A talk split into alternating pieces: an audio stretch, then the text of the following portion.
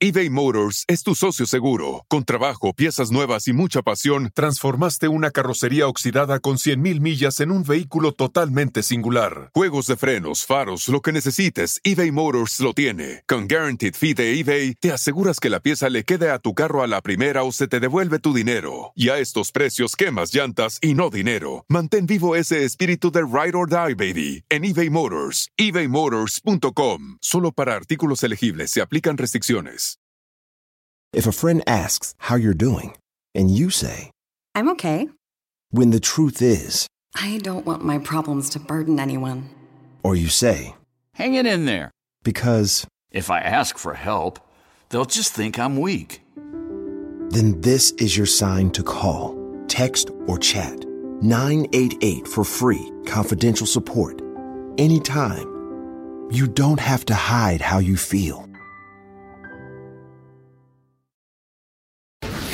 Salazar, amigo. La primera vez en vivo, güey, en vivo, en vivo, en vivo. güey. Vamos al lugar de la noticia con Eduardo Salazar. Adelante, Eduardo.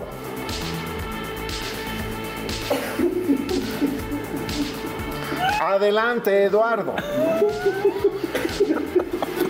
No dije nada hasta que dije, ¡ta madre, cabrón! Y es lo único que soy yo. Lo único que soy yo, güey. Que yo nunca pienso en que me va a pasar algo. Pero en esos momentos claves dices, ay, cabrón, y si ya no regreso, cabrón, y si ya es la última que la veo, apunta hacia nosotros, hacia el Hotel Palestina, hacia nosotros, y dispara, güey. Entonces él decía, no, no me graben, no me graben, no quiero que me vean mis hijos, güey. Así, güey. Entonces, pero lo más, pero logré ser corresponsal de guerra, Jordi. Y eso, eso no tiene precio, porque era mi sueño.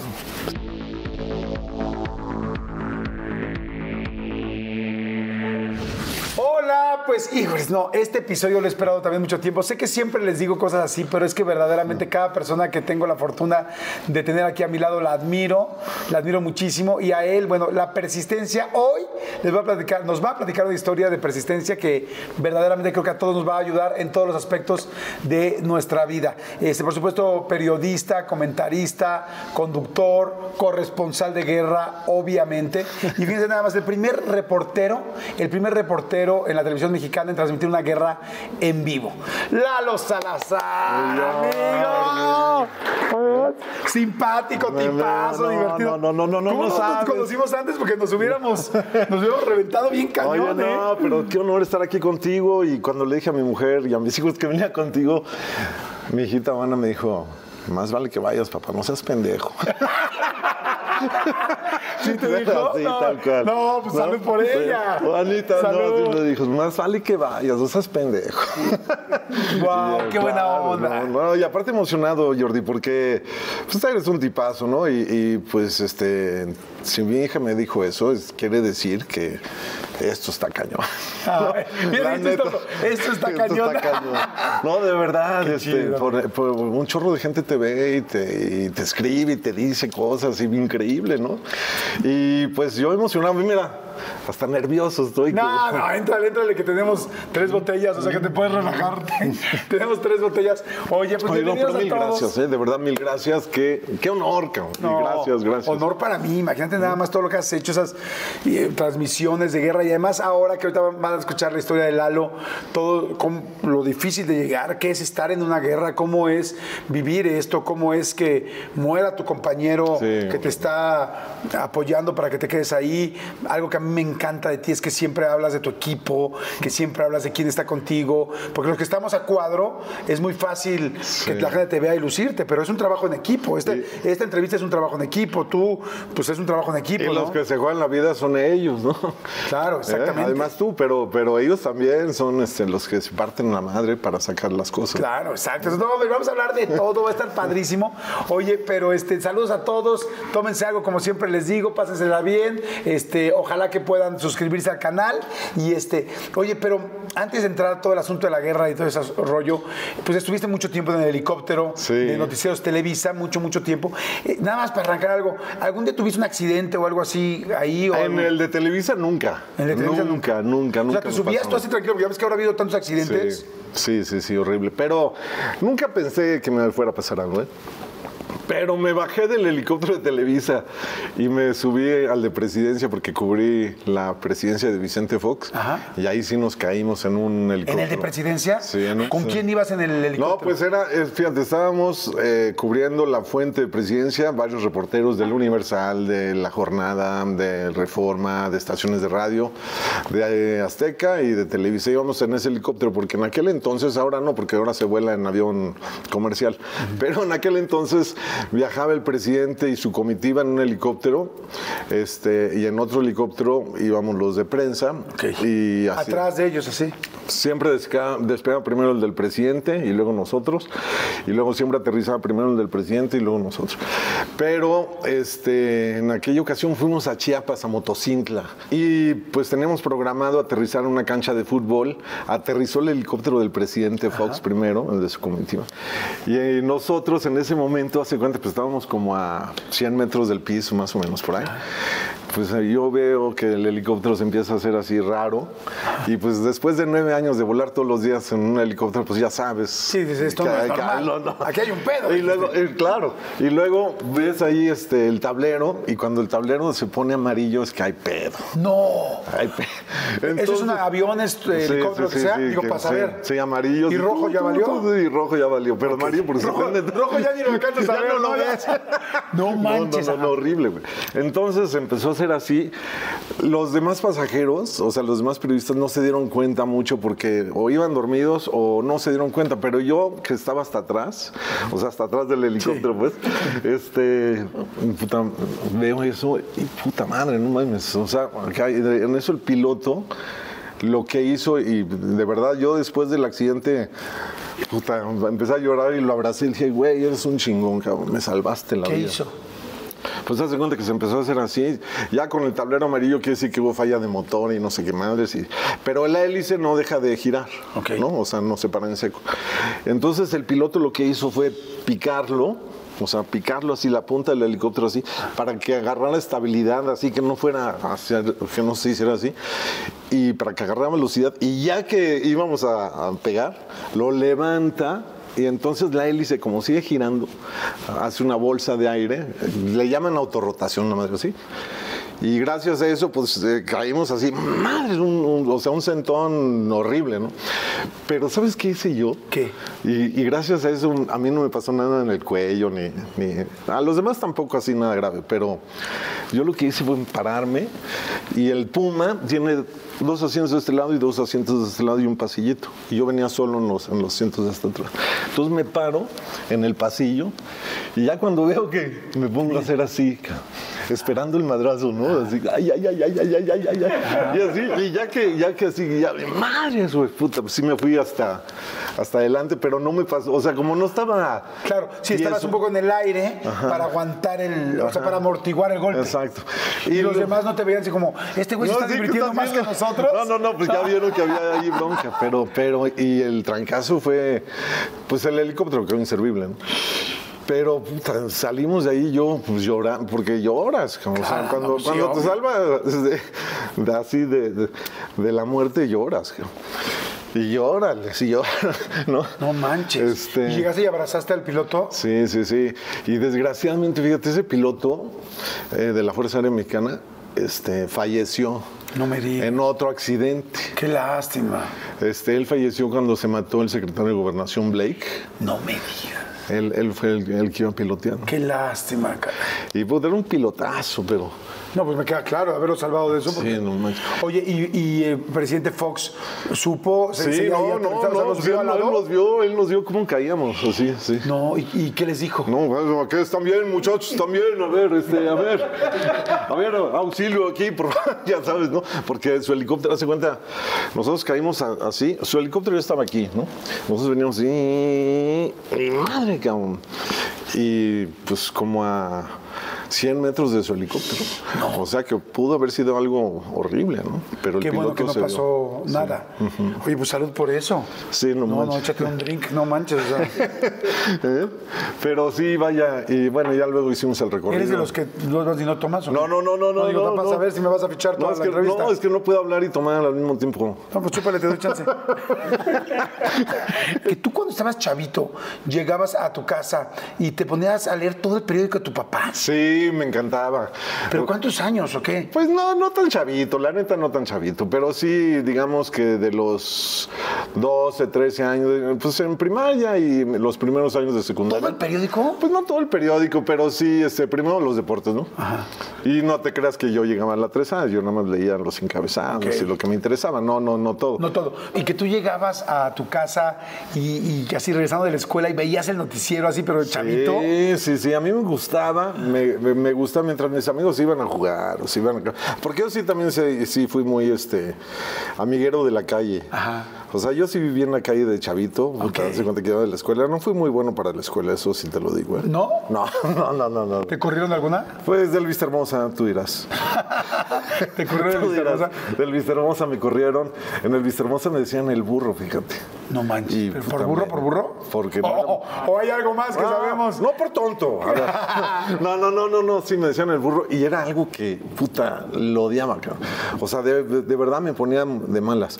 Y además era, eh, mm, eh, pues era un problema porque.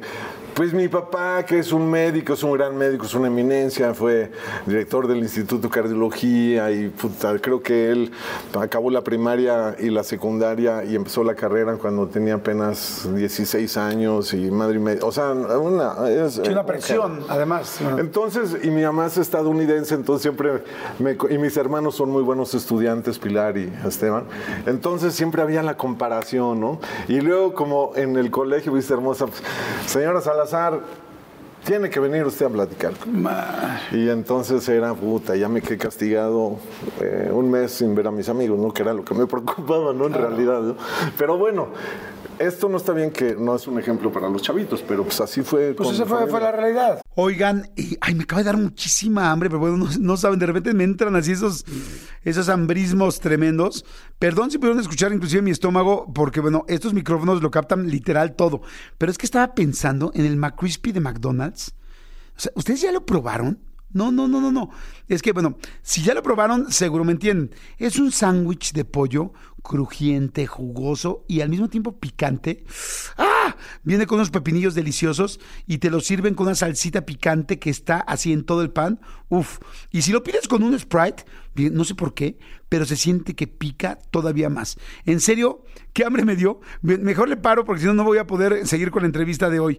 Ustedes que pueden, disfruten de su McCrispy en McDonald's o pídanlo por el app desde sus teléfonos. Seguimos. eBay Motors es tu socio seguro. Con trabajo, piezas nuevas y mucha pasión, transformaste una carrocería oxidada con 100.000 millas en un vehículo totalmente singular. Juegos de frenos, faros, lo que necesites, eBay Motors lo tiene. Con Guaranteed Fee de eBay, te aseguras que la pieza le quede a tu carro a la primera o se te devuelve tu dinero. Y a estos precios, quemas llantas y no dinero. Mantén vivo ese espíritu de Ride or Die, baby, en eBay Motors. ebaymotors.com. Solo para artículos elegibles se aplican restricciones.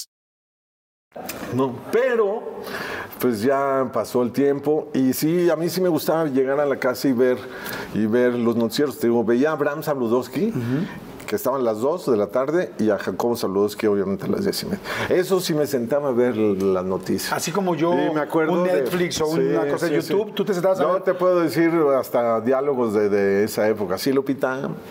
cuando Jacobo volteaba a Lupita Ajá. y que le pasaba una llamada telefónica y decía Lupita, es Salvador Estrada desde la Cámara de Diputados.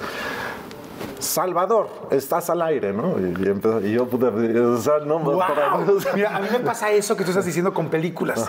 Yo te puedo decir frases de películas y muchas cosas de películas, pero este, pero tú lo puedes decir de los noticieros. Qué interesante. Sí, sí. ¿Y en qué momento pensó cuál fue la primera vez que dijiste quiero ser corresponsal de guerra?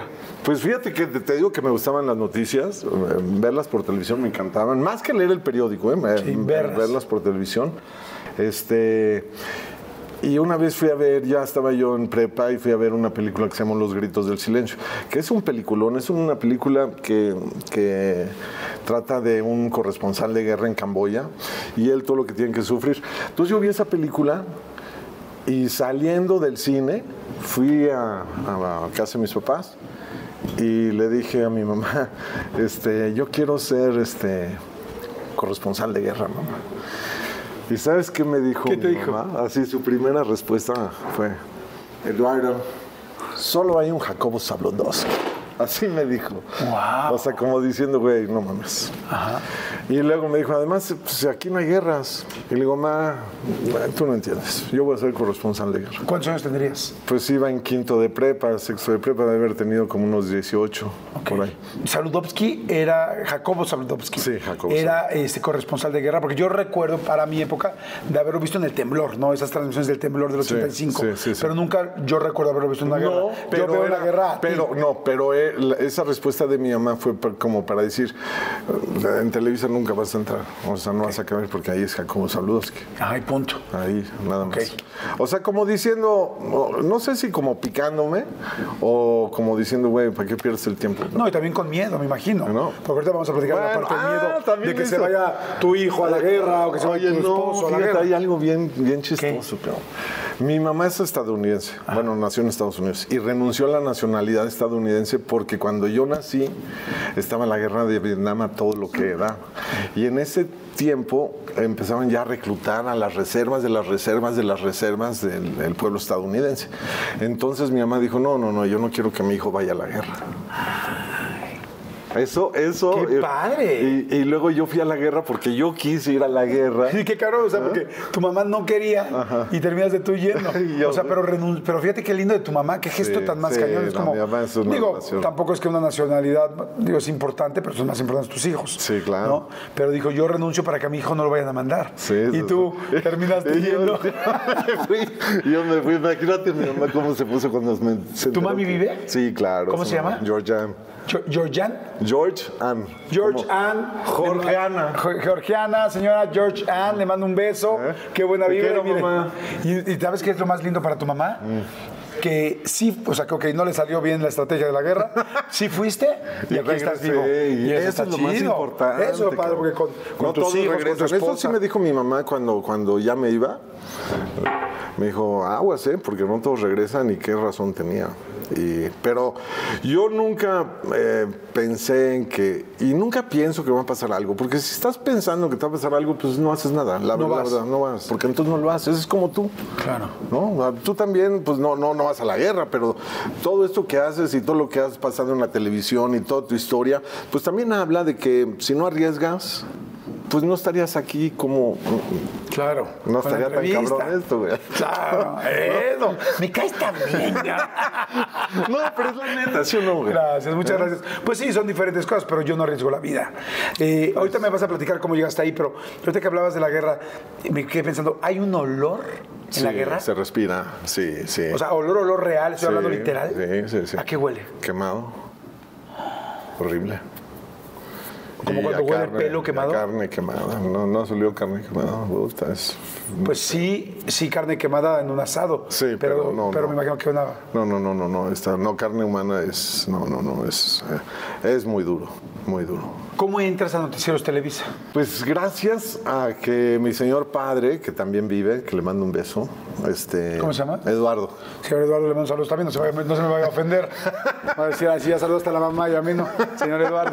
Salud, pa. Salud, salud por don Eduardo. Échate un drink conmigo, pa. Y todos los que nos estén viendo, tómense algo, lo que quieran, pero para que nos relajemos y escuchemos una buena historia. Entonces, ¿cómo entras a Noticieros Televisa? Porque Después me de imagino esa- que no es tan fácil llegar a la guerra. No, no, no, no, no, no, nada fácil. Pero bueno, yo entré a Televisa este, porque mi papá eh, es cardiólogo, es, es médico, y atendía a. ¿Tú te acuerdas de don Aurelio Pérez? No. Bueno, don Aurelio Pérez era el vicepresidente de Noticieros Televisa. Te estoy hablando de 1987. Ok. Entonces, el 15 de enero del 87, yo ya había entrado a la universidad, estaba en el primer semestre ahí en la UNUM. Y yo insistía en que yo quería ser este corresponsal de guerra. y ser cor- y reportero, ¿no? Entonces eh, me dicen, le pregunto a mi papá, oye, pa, pues tú no conoces a nadie en Televisa ahí que a lo mejor me pueda, pues para siquiera ir a ver cómo, cómo se hacen las cosas y que darme un tour ahí o acompañar a los reporteros, a Salvador Estrada, ¿no? Ya sabes, este, a todos estos, Agustín Granados. Este, y mi papá me dijo, sí, a don Aurelio. Entonces, ¿por qué no lo vas a ver? ¿Y qué, qué, cómo le hago? ¿Qué? Pues tú dile que vas de mi parte. Y me acuerdo ese día perfecto, el 15 de enero, que además es el aniversario de mis papás, el 15 de enero. Este, pues iba yo de tenis, de, de chaleco de mezclilla, el pelo lo tenía largo, así. ya me pasaron, y ahí me quedé esperando un rato, un rato, un rato, hasta que llegó don Aurelio, un tipazo, don Aurelio. Este, y me dice, ah, tú eres el hijo del doctor Salazar, ¿verdad? Digo, sí. Este, ah, pues pásale. Definitivamente tu papá sería un poco más serio que tú, ¿no? Eso fue lo primero que me dijo. Por eso me lo del chaleco. Sí, sí, sí, sí, sí. Pero, pero este, ya le digo, oiga, don Aurelio, pues fíjese que yo estoy estudiando comunicación y a mí siempre me ha gustado mucho esto del periodismo y yo soy eh, pues, nacido de los noticieros de Televisa y Jacobo y tal, tal. Me encantaría que, que me dieran la oportunidad de, de acompañar a los reporteros aquí a ver cómo hacen sus notas y todo eso. Y don Aurelio me dijo, sí, claro. Por supuesto. Ah, sí, qué bueno. Mañana, mañana preséntate con don Raúl Hernández, que era el jefe de información. Era el jefe de información de Noticieros Televisa, que era el jefe de información de Jacob. O sea, era. No, me- y era un- una persona muy, muy, muy estricta, ¿no? Y nada más te decías, mañana le toca guardia. Porque las guardias eran una chinga, cabrón. eran toda la noche del sábado y domingo, que era cuando tú estabas acá, que tus, tus amigos iban de reventón y tú una pinche guardia cubriendo notas con el Wagen, cabrón. ¿Y cuánto tiempo estuviste en las guardias? Cuatro años, cuatro años. Y me ¿Qué tipo de notas eran? Pues todas policíacas, todas nota roja, incendios, asaltos, choques, este... Pues todo lo que pasa en la noche aquí en el- la gran Ciudad de México. ¿No te daba impacto Sí, mucho. Ver a la gente? Mucho, mucho, mucho. La primera vez, pero ese fue de día, no fue de noche. La primera vez que vi a una persona, bueno, no una, varias personas fallecidas, fue traumático para mí porque, pues la verdad es que no es algo que la gente esté acostumbrada a ver, la verdad. Y hubo un accidente por Chalco, en la, valle- en la laguna de Jico, en Chalco, Estado de México, donde un camión se cayó a una, pues una a la laguna. Y entonces el camión iba hasta el gorro de gente, vaya, iba lleno, y pues se cayó y la gran mayoría de los pasajeros murió ahogada. Entonces era de mis primeras, así, es la primera nota, sí, la primera nota. Entonces voy yo pues, con el camarógrafo, el maestro Colorado, que era el camarógrafo. Y llegamos ahí y pues ya estaba, ya habían empezado a sacar a los cuerpos y los tenían apilados así. Cuando muere una persona ahogada, pues es, es muy fuerte porque sale espuma por la boca y va, es muy fuerte y está Se hincha. Ya entrevista así y puta, eh, me empiezan a narrar, no, no, es que yo lo quería salvar y lo quería hacer, y, y está lleno, y está ahí, y me gritaba y, ay, no podía hacer nada. Y yo nada más así, ¿te cae? No. ¿Eso les decías ah, sí, tú? Sí, o sea, mi- en mi voz se oía, o sea, él narrando todo eso, yo no. Te cae, no mames, qué cabrón. Así, güey. ¿Tú entrevistando Así, así? Sí, sí. ¿Diciendo el no mames? Sí, sí, sí. Así, pero ni siquiera haciendo así, no. Te cae, no. Bien, pero no con uno, con varios, güey, porque era dramático. pues es la primera vez que yo oí una cosa de esas, güey. Sí, tú estabas realmente impactado. o sea, Pues, más que reportando, tú pues, eras pues, yo- un yo- espectador pues, más. Sí, sí, sí, sí, sí, sí. Entonces, este, puta, pues ya regreso a, a Televisa pues, a redactar la nota. Porque antes no era de que transmitías en vivo, antes casi no había en vivo. O sea, llegabas, redactabas la nota y ya la grababas en audio. Entonces estoy escribiendo la nota ahí. Y me costaba mucho trabajo escribir las notas, la verdad sí me costaba mucho trabajo. Y de repente oigo un grito. ¡Salazar! Puta, y era Jacobo Zabludowski, güey. No. Y yo, puta, sí, sí, dígame, ¿qué, qué, qué- qué- qué- a sus órdenes, licenciado? Ven para acá. Y pone el video en su oficina, el video de mi grabación, de las entrevistas y todo eso. Porque Jacobo era así, de- siempre le encantaba ver este, pues los materiales que O sea, iba a revisaba presentar. todo. Sí, todo, todo, todo. Y además siempre tenía la puerta abierta, que eso era maravilloso. Entonces, este, sale, sale, me puta, una gritoniza y yo, así, ay, ay, ay, ay, ay, porque Jacob era mi ídolo, güey. O sea, no mames. Sí, ahorita, ahorita me quedé pensando cómo lo conociste, pero a ver, termina la historia ahorita me dices. entonces acá, este, puta, dice, ¿qué? ¿Es tu cuate, niño? ¿Es tu cuate? ¿De, de qué habla, licenciado? Eso, eso. Echaste a perder una gran historia por tus... Está cabrón. Pues, ¿cómo le hablas así? ¿Es tu cuate? Y yo, puta, licenciado, mm, no. Pues la cagadas, puta, y un cagadón de. Pero un cagadón de Jacobo no era cualquier cosa, ¿no? Tú, como entrevistador, tienes que hablarle de usted a la gente porque no es tu cuate. De, de hecho, lo decía Jacobo. Y luego mis, mis reacciones a las respuestas de una tragedia con. Está cabrón. Puta, y Canal 2, güey, no, no, no, no, pues fue una estupidez mía. Pero Lo, lo que se me ocurre decir para mí de lo que hiciste fue. Está cabrón. O sea, sí, estaba cabrón. Oye, ¿cómo regañabas a Rudovsky? ¿Con groserías? No. Eh, eh, ¿Ah, no. Cuando, bueno, cuando la cagas como la cagué yo, sí. sí. Vamos a hacer un salud para el refil. Hagan refil, por favor, ustedes y regresamos para seguir platicando. Porque quiero que me platiques de, de ya llegar a la guerra, de cómo es, de qué pasa, todo lo que pasa adentro. Sí, claro. Ay, mi Jordi, te quiero, hermano. Oye, amigo, bueno, ¿y entonces en qué momento es tu primer intento para ir a la guerra? Porque sé que no necesariamente el primero funcionó. No, no, no, no. El primero fue, estuvo de. Terrible. De la chingada. Bueno, no, el, el- el- el segundo fue el más, el más terrible. ¿Cuál fue el primero? El, de- primero fue cuando, el- cuando- El 90, ¿no? El 90, que fue la guerra del Golfo. ¿Te acuerdas que fue cuando Saddam Hussein invadió Kuwait y entonces Estados Unidos respondió para defender a, a Kuwait y expulsar a los iraquíes de, de, de Kuwait? Y entonces yo estaba bien en la guardia, en la guardia esa que te digo de, de la noche. Llegué y era viernes. Y entonces pues, mi guardia empezaba a las 8 de la noche y terminaba a las 8 de la mañana. Entonces, este, pues viendo ahí el noticiero de Jacobo en, la oficina ahí de, de, de Raúl Hernández, así. Y de repente sale Jacobo. Saddam Hussein acaba de invadir Irak. Y puta, y empiezan las imágenes y todo lo que se, se logró ver en aquel entonces.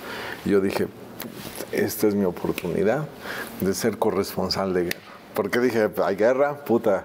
Vamos, yo quiero es ir a la ahora. guerra. Es lo que estaba buscando. ¿Llevabas cuánto tiempo ya trabajando en Televisa o bueno, noticieros? Pues yo entré en el, en el 87, esto fue en el 90, tres años. Tres años. Ajá. Seguía muy pendejo, ¿eh? Todavía, ¿eh? la neta. La neta sí, seguía muy Estabas pendejo. chavo. Estaba chavo, pero además todavía, la verdad es que no, no tenía yo, este... Las tablas. Pues mm, nada. ¿No? Pero, gana, gana sí un chorro. Sí, eso ¿Y entonces sí, qué haces? sí. Entonces, puta, veo eso. Termina mi guardia y me voy a la. a- termina la guardia a las 8 de la mañana y me espero que den las 9 de la mañana y me voy a la embajada de Irak en México, que está ahí sobre reforma. Y sin que nadie me dijera nada, simplemente fui y dije, puta, es mi oportunidad. Toqué el timbre. Este, me abrieron ahí los, los, pues, los iraquíes, ahí, eh, vengo a ver al señor embajador. Sí, como no, ¿quién es usted? No, pues soy Eduardo Salazar, este, vengo de Televisa, es importante que me escuchen. Te lo juro. Así. Y entonces ya, ya me pasan con el señor embajador. Este, aparte entras a la embajada de esas casonas típicas de las lomas, ya sabes, de esas como de, pues llena eh, de, de esas. Como muy barrocas, Sí, muy- sí, sí, con las ventanas así, madre mía. Pero adentro hace cuenta que te trasladabas a un mundo, al mundo árabe, ¿no? Esas salas así típicas del mundo árabe, fotos de Saddam Hussein por todos lados acá. Yo, wow, así. Ya baja el embajador por la escalera, esas de caracol, ya sabes, de esas, ¿no? Ya baja y este, digo, señor embajador, su excelencia, ¿cómo está su excelencia? Pues fíjense que soy Eduardo Salazar, este, me manda a Televisa, porque sí sabe que Televisa es la cadena de televisión más importante de habla hispana que hay en el mundo. Y pues para Televisa es bien importante que toda esa audiencia se entere de viva voz qué es lo que está pasando en su país a raíz de este conflicto que se ve a todas luces que pues que hay que estar presentes porque Irak es una gran nación. Y entonces este, me dice el embajador, Mm, así, pero se quedaba. mm, sí, sí, sí. ¿E- ¿Eso en español? Así en español. Mm, Este, tráigame un memorándum, un papel de la empresa en donde diga usted que, que de las intenciones de la empresa para viajar a mi país. Porque eso se lo tengo que mandar al Ministerio de Información y, y ahí vemos. Digo, sí, ¿cómo no? Sí, ¿cómo no, señor embajador? Sí, sí. Entonces me fui a mi casa y... Y ahí este... ¿Hiciste la carta tú? Sí, ¿Pero quién la firmaba tú? pues este, sí. ¿Pero con- con el nombre de quién? Jacobo, pero no lo digas fuerte. De Jacobo Saldovsky. Sí. Ay, pues nada más puse Jacobo. Oye, Pero es que si no, no me lo iban a dar. claro. Claro. Oye, pero entonces pones el nombre de Jacobo y le haces la firma. No, no, no, no, no hice la final, me puse Jacobo Zablowski. Y es una J así, mamona, ya sabes, acá. No hay una Z mamona ahí, así. No. Sí, sí, sí, sí. Pero no lo digas mucho porque. No, no, hombre, aquí. Porque, pero bueno, así fue, güey. Y la neta entonces, sí. sí, te- y te agradezco mucho que seas sincera, porque de eso se trata. No, es que eso me costó luego que me, que me castigaran, pero bueno, ya no. ¿Y entonces lleva- los llevas a la embajada otra vez? Pues como a las dos semanas, este, pues me habla el embajador, güey. Yo estaba en el banco, yo ya estaba casado con, con Oana, Joanita. Con tu esposa. Sí. Este, y, y, puta, me hablan y estaba en el banco, güey. Pero me mandan acá, porque no había celulares. El ajá. Sky acá. Y entonces, este, no, no, no, pues, el, que el gobierno de Saddam Hussein había autorizado a usted a viajar a Irak como corresponsal de Televisa. Y puta, güey, en el banco, güey, no mames, me puse, ah, huevo, no mames, así. Entonces, me- me- no, no, no mames, no. Ah, porque cuando regresé y entregué la carta, pues entregué mi pasaporte y todo. Entonces, puta, voy a la embajada y me enseñan el pasaporte con el sello de Irak, güey, que era un sello de esos que te pegan así, ya sabes. ¿sí? Gigante, sí, de todo el tamaño del pasaporte. Y, y un águila acá, ya sabes, muy mamá. Así dije, puta, Irak, güey, puta, no mames, ya mi, mi sueño es ser corresponsal de guerra, güey, ya, ya la hice. Y regresa a Televisa para ir con Jacob, güey. Y le toco la puerta así, ya ves que siempre tenían la puerta abierta, pero, pero le toqué la puerta así. Este, y nada más me dice, Jacobo estaba así en su escritorio, güey, así en su escritorio acá, siempre viendo madre y media, Jacobo, y luego se volteaba acá. Él escribía en la máquina acá, de- En la Olivetti. sí, ¿no? Pero yo estaba acá y con lápiz y el lápiz acá, ya sabes. Era un, puta, era un maestro.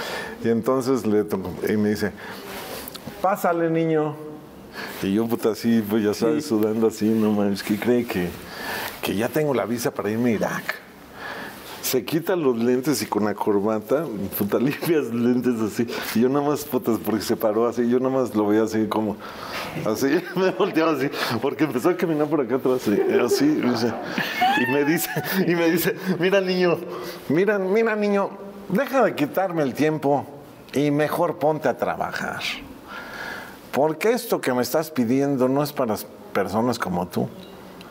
Tú no tienes ni las ganas, ni la experiencia. Pues como que te falta mucho, ¿no? Y ya se paró, estaba aquí atrás de mí, se me, quitó la silla y, se- y me llevó, me condujo de regreso a la puerta, güey. Y entonces, puta, pues yo la neta estaba bien cabrón. Me puta, mega emputado, güey. Pero la neta, la neta, la neta, la neta, la neta tenía razón, güey. Porque, puta, yo en ese momento, güey, pues era, estaba bien pendejo, güey. Para acabarle de chingar, puta, como los cinco días, güey, hubo una inundación muy cabrona atrás de Televisa San Ángel. Me mandan un, este, un mensaje al radio y me dicen, este, señor Salazar, este, este, va usted en vivo con Jacobo Saludowski. Y luego en aquel entonces, si te acuerdas, las unidades, los controles remotos, pues venía un camionzote, güey, un Mercedes de esos, ¿te acuerdas de esos? Sí. Grandototototes Sí, que de, eran de Televisa, sí, cabinas porque acá. transmitían con Ajá. unidad móvil y Y que parabólica tenían arriba. cabinas acá y una planta de luz y güey, venían otros iluminación, güey, eran todo un show. Y luego llegó el jefe de la policía, el de bomberos y el del departamento del Distrito Federal y yo, puta, yo así, puta madre. Y eso fue cinco días después de que yo me paré en su oficina para pedirle que me mandara a Irak, güey. Y entonces, puta, ya... Si te diste cuenta que sí estabas muy verde. No mames, güey, pues, escucha lo que te voy a decir, güey. Puta, no, no mames, estuvo cabrón porque. Güey, o sea, faltaban ya minutos para entrar al aire, güey. Entonces ya sabes que te ponen el chícharo, güey, las luces, güey, puta, no ¿Así? Y, aparte empezó a llover otra vez, cabrón. Entonces, puta, me pasan un paraguas, güey. Y, puta, el pinche paraguas me lo movía tanto, güey, que escurrió un chingo de agua de, de, de cómo movía el paraguas, güey. Y luego piso en un lugar, un hoyo, y, y tenía mocasines. ¿Te acuerdas de los mocasines? Sí, claro, los que no tienen agujetas. Sí, sí, sí. Entonces piso y el pinche mocasín se queda atrapado en el lodo, güey. Entonces, y yo ya a un minuto de entrar al aire no encontraba el mocasín, cabrón. Entonces, puta, el lodo hasta que. Y yo. Así, era la primera vez en vivo, güey, en vivo, en vivo, en vivo, güey. Acá. Y em- oigo la música de Jacobo Salazar.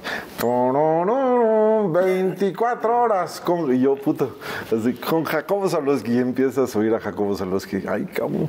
Y dice, Vamos al lugar de la noticia con Eduardo Salazar. Adelante, Eduardo. Yo.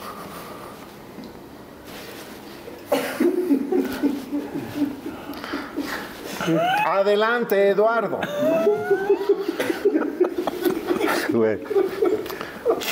O sea, no, no nada. O sea, no, dije nada. No dije nada hasta que dije, ¡ta madre, cabrón! Y es lo único que soy yo. ¡No! Lo único, que soy yo, güey. Y entonces, puta, Jacobo dice, parece que Eduardo Salazar tiene problemas. Regresamos más adelante con él. ¿Le dijiste eso porque no escuchabas o porque estabas No, muy nervioso? porque me, me, me trabé, me, me, me, me, me Sí, te privé. congelaste. Me privé, me, me, me, me privé, me privé. Pero, pero entonces ya dice, regresamos más adelante con él, ya nunca regresó conmigo, güey. O sea, no, me dio tan mal que ya no mames. Pero eso no fue lo peor, güey. O sea, lo peor es de que en esta chamba, tú lo sabes, pues te ven, pues todo, ¿no? Tu mamá, tu papá, tus hermanos, este, o Ana, ¿no? Tu esposa. Este, y güey, todos, puta, tus primos, tus amigos de la escuela, bueno, ya sabes acá. No, imagínate yo que soy en Big Brother sin saber contar. No Todavía me lo siguen recordando mis sobrinitos. Sí, que ya ni saben lo que es la televisión, ya solo ven YouTube. Sí, sí, sí, exacto. Por eso ya está cabrón. Pero en YouTube, pero, pero en YouTube sí lo ven.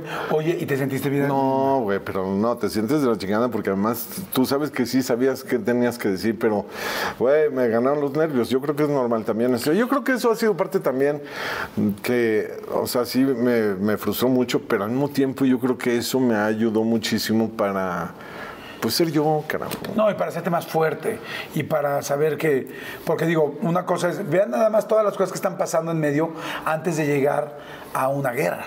O sea, porque ir a una guerra no es nada sencillo. O sea, entonces realmente lo que te decía Jacobo ese No, día de- tenía de toda la verdes, tenía toda la del razón. mundo, güey, O sea, toda. oye, ¿se enteraron que habías falsificado la carta? Después, este, sí, pues me, me, me, me, me el señor Narcia, ¿verdad? Pues, este, me suspendió ahí, Don Amador Narcia te don suspendió. Amador, lo quiero mucho. Sí, yo también le mando, lo admiro mucho. Y, y te, se enteraron y te castigaron. Sí, de hecho el propio Jacobo, ya después cuando regresé de Irak, en condiciones totalmente distintas, él, él estaba en radio y, y yo sé que escribió un libro, lo escuché en el radio a Jacobo, decir, acabo de pasar por la librería Sanborns y me encontré el libro de Eduardo Salazar, este, Todo por la vida, ¿no?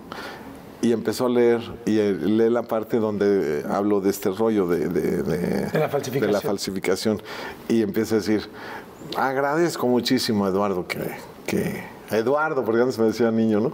A Eduardo Salazar que, que me mencione, de verdad, muy reconocido por lo que está poniendo aquí. Ah, qué Jacobo, onda. pues, es un rey. Yo era una persona que, que me costaba mucho trabajo hablar en frente a la cámara, güey.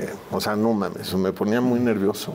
Pero no porque no supiera qué decir, sino porque más bien me ponía a pensar qué es lo que estaba pensando la gente de mí al yo estar hablando. Ok. Entonces, pues me tropezaba, Sí. cabrón. Y Te da yo nervio. sí, yo creo que a mucha gente le pasa eso, pero, pero al mismo tiempo yo creo que... Hablar en público, sabes que hablar en público es el, creo que el segundo miedo más fuerte. El primero es a la muerte y el segundo es hablar en público en el mundo. O sea, la gente, hablar en público es el segundo miedo más fuerte que tiene. Puta, pues sí, yo te lo digo. Para mí sería el primero. No, no, verdad, no, la muerte no. No, pero sí, sí te entiendo. O sea, te daba mucha preocupación Sí, no, pero por lo que te acabo de decir, eso es bien importante. Y para los chavos que nos están viendo, yo creo que eso es bien importante que se lo queden, porque en vez de pensar en lo que ya tienes que decir, y lo que ya sabes que, eh, que, es lo que tienes que decir, estás pensando en que, a ver, a ver, yo, tú me estás oyendo, pero yo estoy viéndote a ti y yo creo que tú estás pensando que yo la estoy cagando porque no estoy hablando bien y entonces ya te empiezas a tropezar y Sí, te conflictúas, en lugar a decir lo que En tienes vez que de- decir. Exactamente. Entonces, eso fue como la principal Sí. cosa que aprendiste en ese momento. Sí, ese- sí, sí. Oye, y entonces el helicóptero te va dando más experiencia. Sí, muchas, no, pues fueron die- nueve años. Y, y la verdad es que eh, pues el helicóptero fue una herramienta bien importante de Noticieros Televisa porque fue el primero que hizo noticias desde la, eh, para la televisión desde un helicóptero. O sea, que narrabas, porque había para radio, te acuerdas del ingeniero Lea y te acuerdas de... Pero para la tele, pues Rolando fue el primero y luego pues, fui yo. Y pues este, desde que yo me bajé, no es presunción nada, pero ya pues ya no hay otro del helicóptero. ¿no? A mí todavía hay un chorro de gente que me recuerda del helicóptero. Ah, mira, ahí va el del helicóptero. Y ya pasaron, pues desde el 2003. Que... Sí, imagínate. Y después viene lo de las Torres Gemelas. Lo de las Torres Gemelas fue eh, un eh, eh, parteaguas. Porque efectivamente ese día, yo creo que para ti, para todos los que nos están viendo y que lo vivieron ese día, fue un momento que cambió al mundo, ¿no? En todos los sentidos, en el tema de... O sea, nunca habíamos visto algo tan cabrón como ese pedo. no, o sea, ver cómo se derrumban las torres. Y cuando vimos eso, Televisa, Televisa pues transmitió todo eso en vivo, ¿no? En el noticiero y ya estábamos todos impactados, ¿no? Estaba Jorge Berry ahí en el, en el programa, pues narrando todo con el, con el corresponsal que se llama Philip Klint. Y después de eso, pues hubo una junta en donde participaron todos los eh, altos ejecutivos de la empresa relacionados con noticias y Bernardo Gómez, que es el vicepresidente de, digo, el vice- sí, de Noticieros Televisa y de Televisa, pues, de Grupo Televisa, y dijo, algo va a pasar en Irak. Así dijo, ¿eh? O sea, te estoy hablando que las Torres Gemelas fueron a las 8 de la mañana, tiempo en Nueva York. Este, eh, para las 12 del día que estábamos reunidos aquí, tiempo de la Ciudad de México, Bernardo dijo, algo va a pasar en Irak. Algo, así dijo, ¿eh? Después de lo que dijo Bernardo, me salí de esa junta, o sea, terminó la junta y me fui directo a la embajada de Irak. Hice el mismo procedimiento, el mismo que... ¿Y estaba el mismo embajador? No, ya era otro embajador. Ya era otro embajador, pero hice Pero igual bajó las escaleras. Sí, igual. El, el de la puerta sí era el mismo, güey. El de la puerta, el de la puerta sí era el mismo. Pero entonces ya llego al deporte y este y le digo, oiga, señor embajador, y el mismo choro, haz de cuenta que Todo no, idéntico. no, no, no, no. Este, nada más que no, no, no, su país no estaba en guerra, pero algo podría pasar en su país, entonces el choro era pues que queríamos estar ahí este pues presentes en Irak para contar todo lo que está pasando a raíz de que todos los cambios que ha habido en el mundo y todo eso. Y entonces me dice, sí, como no, y lo mismo, me vuelve a pedir una pinche carta acá en la madre. Y este, pero pues ya, pues ya para ganar tiempo, puta, pues ya firmé ahí y, y firmé, pero nomás en vez de Jacobo puse este Joaquín. Mm. Pero a Joaquín tampoco le dijiste. No, no, no. Para que fuera rápido. Para que fuera rápido acá la madre, me puso Joaquín. Y entonces igual, y ya me mandan, este, y güey, me la dan acá. Y no mames, ahí también. Entonces le hablo a Leopoldo y le digo, Leopoldo, este, ya la tengo. Y me dice, puta, te vas, era jueves, te vas el lunes. Antes de viajar me dijo López Dóriga, me dijo, güey, el día que, que entre, que empiece la guerra, te quiero al aire en vivo, camón en vivo y desde ahí narrando lo que está pasando acá. Y le me digo, sí, Joaquín, ¿cómo no? Que la chingada.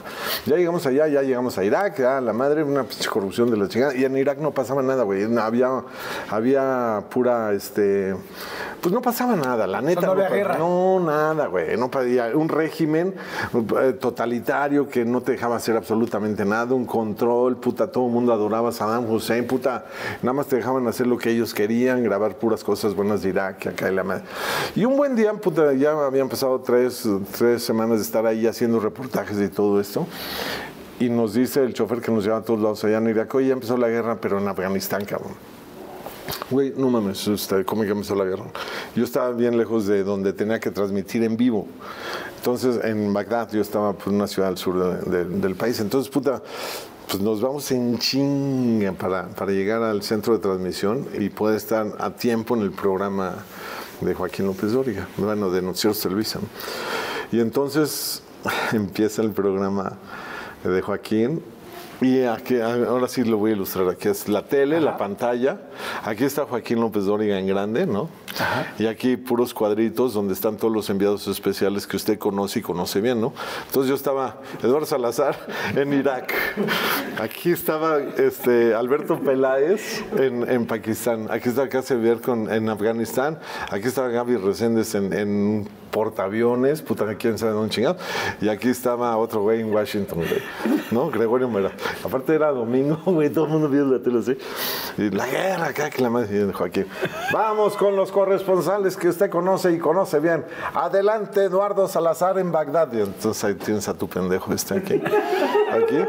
Y entonces, puta, pues yo empiezo, sí, Joaquín, pues aquí en Irak, fíjate que... Y no pasó nada en Irak, pero dijo, sí, el gobierno y el pueblo... con- Decían las cosas. condenan los bombardeos en Afganistán y eso, pero y entonces eh, ya terminó mi rollo y me dice Joaquín, muy bien Eduardo, muchas gracias. Entonces yo en ese momento dejé de escuchar en el Chícharo el programa de México. Ajá. Entonces, puta, pues yo, pero yo seguía aquí a cuadro, pero yo no sabía que yo estaba a cuadro, güey. Yo, yo esto me- de los cuadritos me enteré hasta después, güey. O sea, cuando regresé, según yo ya había terminado. La pendejada fue que me quedé frente a la cámara, güey. Yo ya no oía a Joaquín, ¿no? Entonces, cuando, cuando por todas las circunstancias de que, puta, venía de muy lejos de acá y la madre, puta, y sales al aire, te relajas, ya, así. Pero me quedé frente a la cámara y el camarógrafo, este Pancho, me empezó a contar chistes ahí. Entonces, yo seguía cuadro, güey. Y, y yo aquí, aquí, güey, aquí, aquí cagándome de risa. Mientras estos güeyes están acá contando las desgracias de la guerra, güey. Y que las bombas, y que su madre, y que la chingada, y que el Pentágono, y que nada. Y yo acá, ¡ja! Tú, o sea, tú riéndote porque Yo- creíste que ya estabas fuera del aire. Riéndome Y de los ellos chistes. seguían. Sí, yo riéndome de los chistes del Pancho, güey. Sí, de tu camarógrafo. Ajá. Y ellos al mismo Y tiempo ellos estaban narrando, pero yo seguía, yo, yo seguía cuadro. Entonces el maldito productor de ese programa, puta, cuando me vio en esa condición, yo no sé por qué me dejó ahí, pero es Sí, sacado. Jordi, es lamentable, güey. O sea, un, un cabrón enviado especial cagándose de risa cuando están matando gente, güey. O sea, Y tú te sientes terrible. no, no, todavía No, en ese momento todavía no. no termina ahí. ¿En qué momento te sientes terrible? No, ahí te va. Es que después de eso yo seguía sin oír eh, noticiero y Joaquín vuelve a decir, vamos a regresar con Eduardo Salazar. Pero yo ya no oía nada. Entonces cuando dice, adelante Eduardo, ¿sabes qué hago yo, güey? ¿Qué? O sea, ¿quién sabe por qué chingados? Cuando dice, pero al Q, güey, al Q, al Q, al Q. al momento, ¿qué? Que dice, adelante Eduardo, y yo nada más le hago. Así, güey, te lo juro. Y entonces Joaquín, todo eso lo vi después, ¿no? Joaquín, sabes cómo se pone acá. Ah, ¿sí? Ah. Empieza acá así. Acá, se pone así. Y este, adelante, Eduardo. Y entonces dice, no, pues no, no, no hay contacto con Eduardo, no sé qué pasó. Entonces vamos con Alberto Pérez, que estaba junto a mí en el otro cuadro, pero en, en Pakistán, güey. Puta, te lo juro, yo no sé qué pasó, que cuando dice, adelante Alberto, este pendejo de aquí, o sea, yo, me volteo y hago de tal forma que le hago así. Entonces se ve que le estoy haciendo así a Alberto Pérez, que le estoy haciendo así, güey. Güey, no mames. O sea, de pena ajena, mundo mundial, cabrón. La peor No experiencia. mames, güey. O sea, no mames. Dices, yo no sabía nada, güey. Yo, puta. Claro. Pero termina el maldito programa este. Y teléfono. Y contesté yo, bueno. Y mi nanis, ¿qué eres pendejo o qué? No me. Así, güey. ¿Por qué me hablas así? ¿Por qué te ríes cuando están matando gente, güey? Güey, ahí me cayó el 20 de las... De, De que sigues a cuadro. Sí, ahí me cayó el 20 y dije, güey, no mames. Bueno, pues hace cuenta que mi sueño de ser corresponsal de guerra ahí se fue a la mierda, cabrón. O sea, no mames. a la- Obviamente me regresaron a México, güey, vía Tomahawk, ya sabes, acá.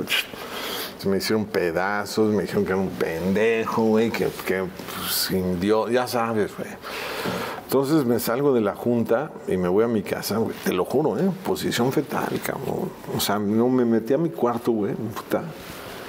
Y como así, güey. Y, y puta, me senté en la chingada, cabrón. Y entonces, porque además todo el mundo me decía, güey, qué pendejo eres, güey. No, O sea, no mames, es horrible eso, güey. Llega Juana y puta me ve así mal, mal, mal. Y yo todavía le dije, güey, ya lo de la tele, pues ya, la chingada, ¿no? Sí, ya valió ya esta carrera. ¿no? No, ni madre, levántate, cabrón. No, levántate y vete por otra visa, güey. Porque tú sabes que algo va a pasar en Irak. Y es algo que tú has soñado como, como reportero de guerra para cubrir las historias que pasan en un país en desgracia acá. Y, güey, hace cuenta que, puta, eso fue como una inyección acá de, no mames, me paro y me voy a la embajada, güey, otra vez. Y sí me la dieron y ya me la quedé.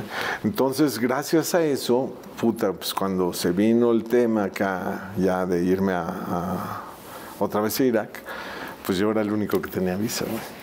Tú te habías preparado, ¿no? Ya lo platicamos, ¿no?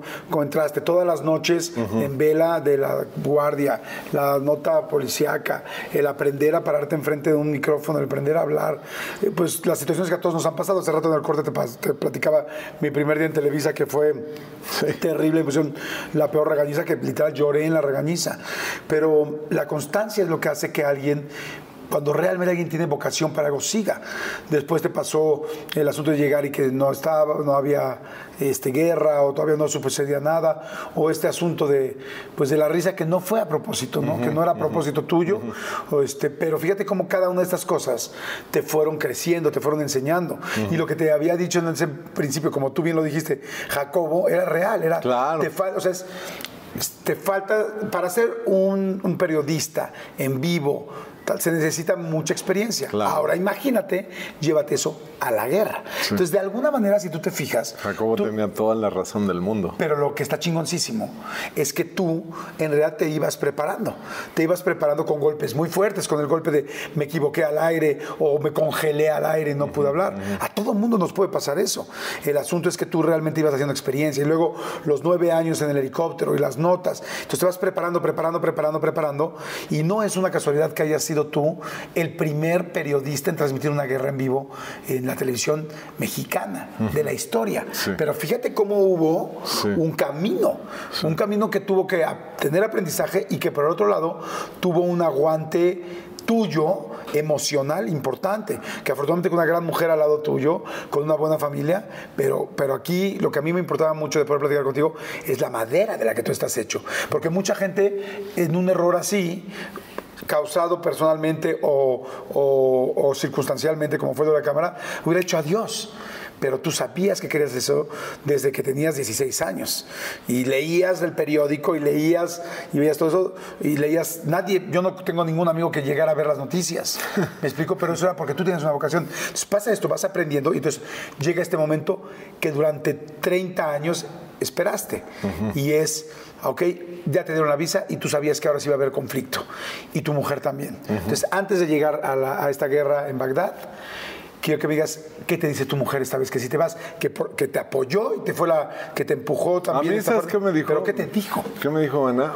Ana es una persona maravillosa y es una persona dura, que agradezco que sea así porque, porque está hecha con un carácter y está forjada con una forma de ser, pues que saca adelante siempre a ella, obviamente, y a todos, a todos los que la rodean. Ella ayuda muchísimo a las personas.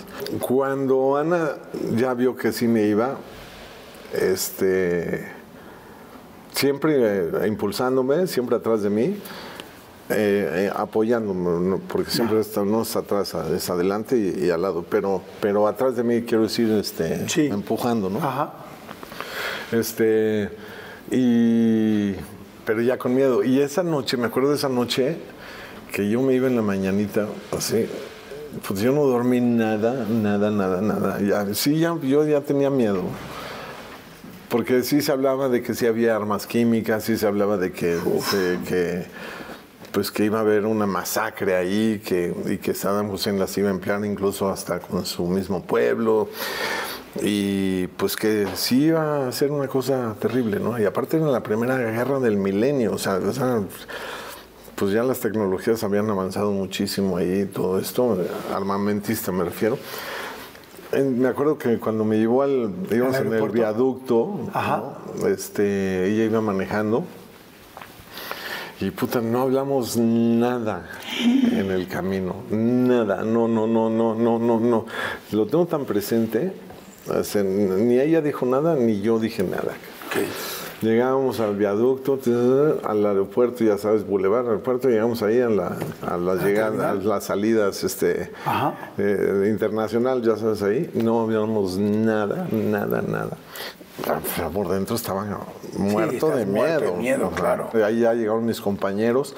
Ahí conocí a Alejandro Valerio. Jorge Pliego es mi amigo de toda la vida, en paz descanse. Este, y Alejandro Valerio lo conocí allí. Alejandro Valerio era el asistente de Jorge y era el editor, según esto. Pero resulta que Alejandro, güey, tiene una historia bien, bien peculiar. Alejandro este, llegó a Televisa porque su papá lavaba, este, trabajaba en la tintorería de Televisa, de los trajes de los artistas. eh, y estaba en el sindicato y todo esto, entonces por eso entró a Televisa y consiguió la chamba y todo. Luego, pues, eh, por las áreas del destino, lo mandan al, al departamento de electricidad. Y luego lo mandan, el sindicato lo manda al departamento de noticieros de camarógrafos, camarógrafos de noticieros. Y a los cinco días le dicen, güey, te vas a la guerra. No. ¿No? Pues Entonces, acababa de llegar a aprender. yo no sabía que había, tenía esa historia. Entonces en el aeropuerto ya me despido de Ana, Ana, te amo, puta, sí, puta, pues ya sabes, pero no va a pasar nada.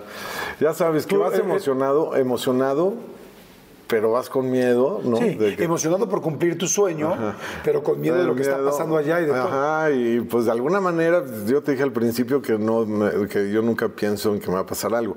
Pero en esos momentos claves dices, ay, cabrón, y si ya no regreso, cabrón, y si ya no tienes que la veo, horrible, la verdad es que horrible. Mis hijos bien chiquitos, Iñaki ¿Cuánto tenía cuatro y Joana tenía seis ¿Dónde los despides? en, en la casa.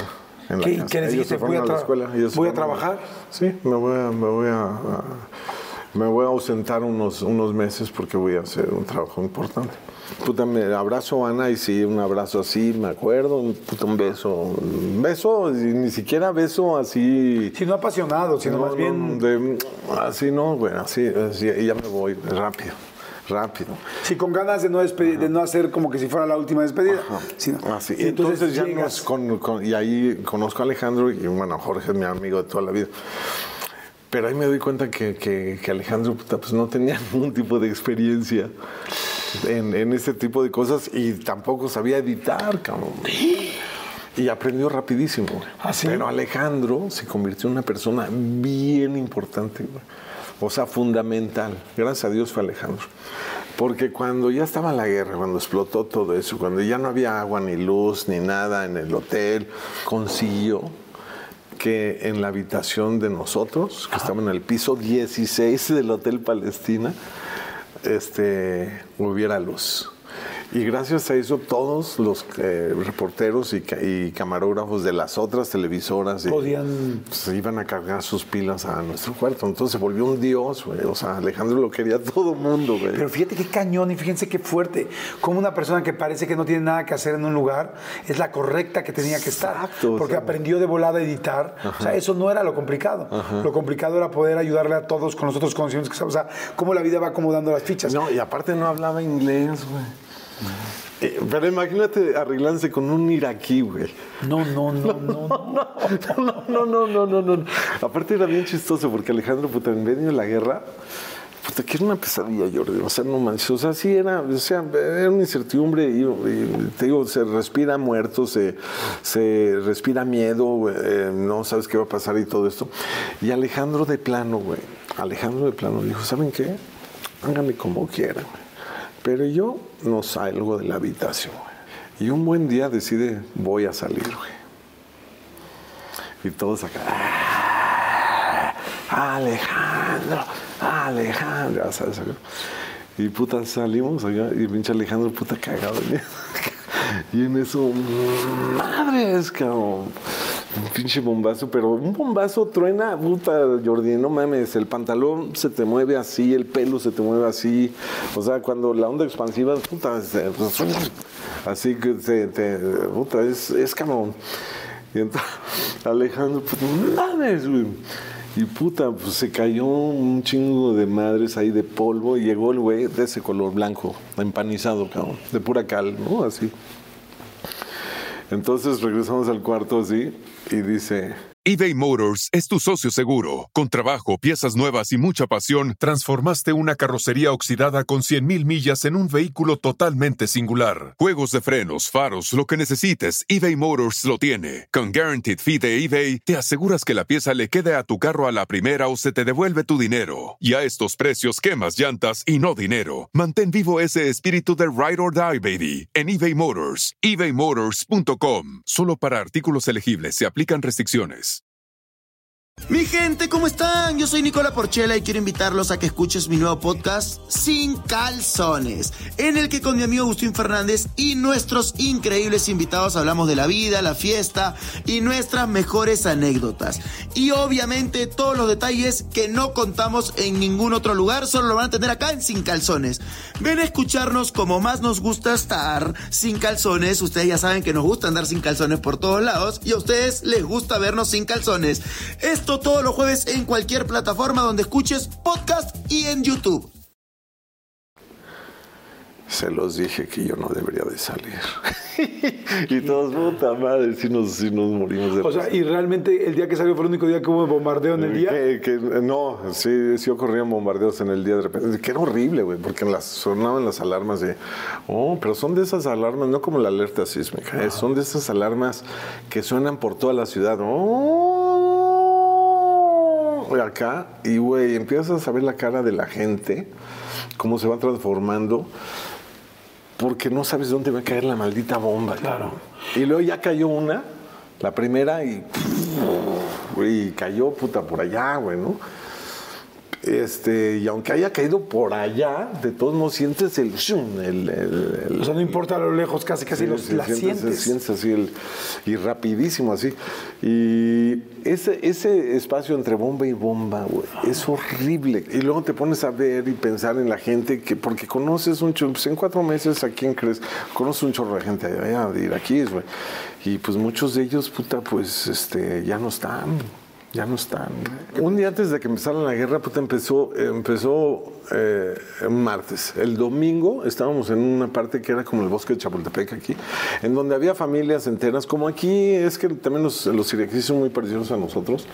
Este, eh, veías comiendo en, en el parque, güey. O sea, como aquí las tortas y de la, la familia y todo esto. Allá, pues también. Y los niños, puta, había juegos mecánicos ahí, los niños así con la sonrisa, la inocencia y todo esto, el domingo. Al siguiente domingo, puta, estaban haciendo hoyos.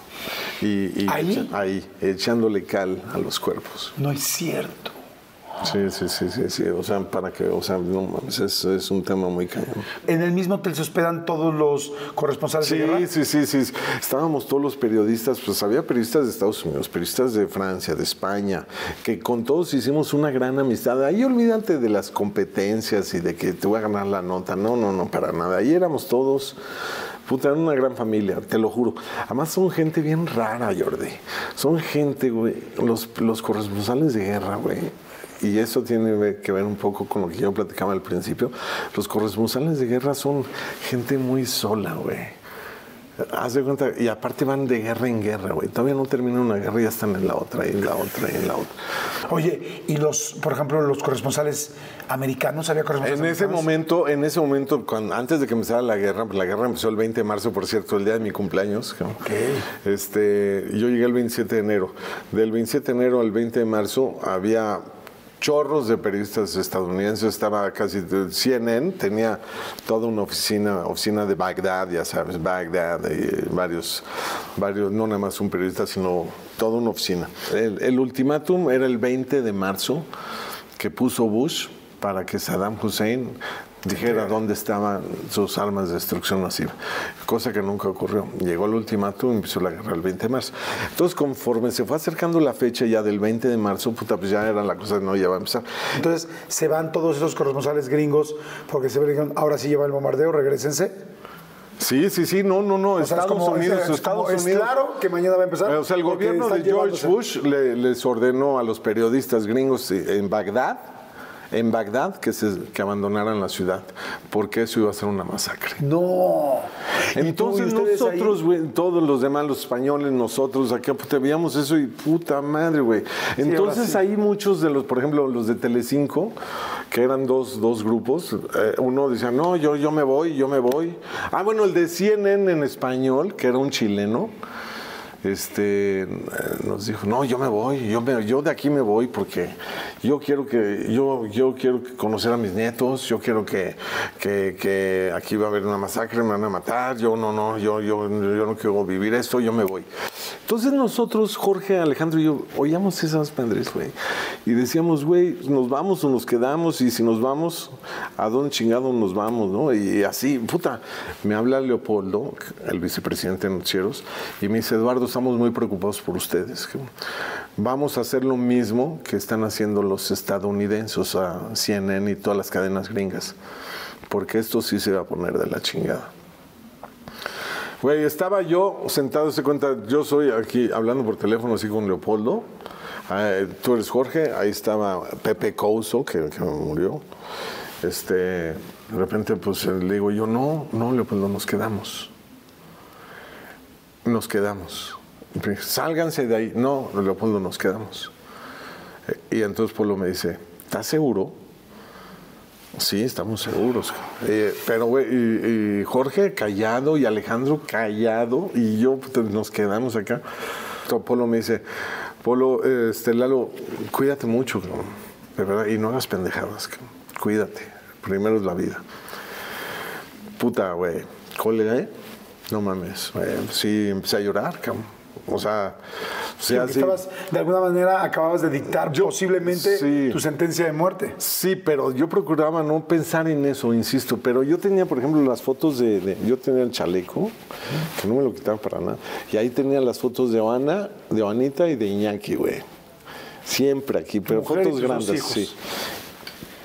Después colgué, José Couso se quedó así, oyendo así, puta, y me dice, esto es bien importante, porque él fue el que me dijo, a ver, Eduardo, te felicito por la decisión que acabas de tomar, porque tú bien sabes que esta es la primera gran guerra del, del milenio, esta es la primera guerra este, que, que vamos a tener la oportunidad de cubrir así en forma.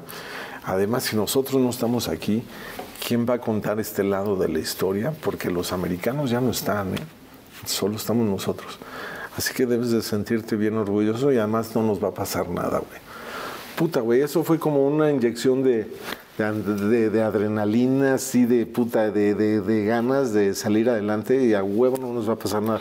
Pero luego me fui al baño y empecé a llorar. Yo, puta, no Pues mames. sí, yo debería haber hecho lo mismo. Oye, José era también reportero, pero de Era España. camarógrafo de Telecinco. De Telecinco de España. De España, sí, sí, sí. Entonces te dicen eso, tú vas al baño y a llorar. Y a llorar, Oye, y- ¿qué te dijeron Jorge y Alejandro?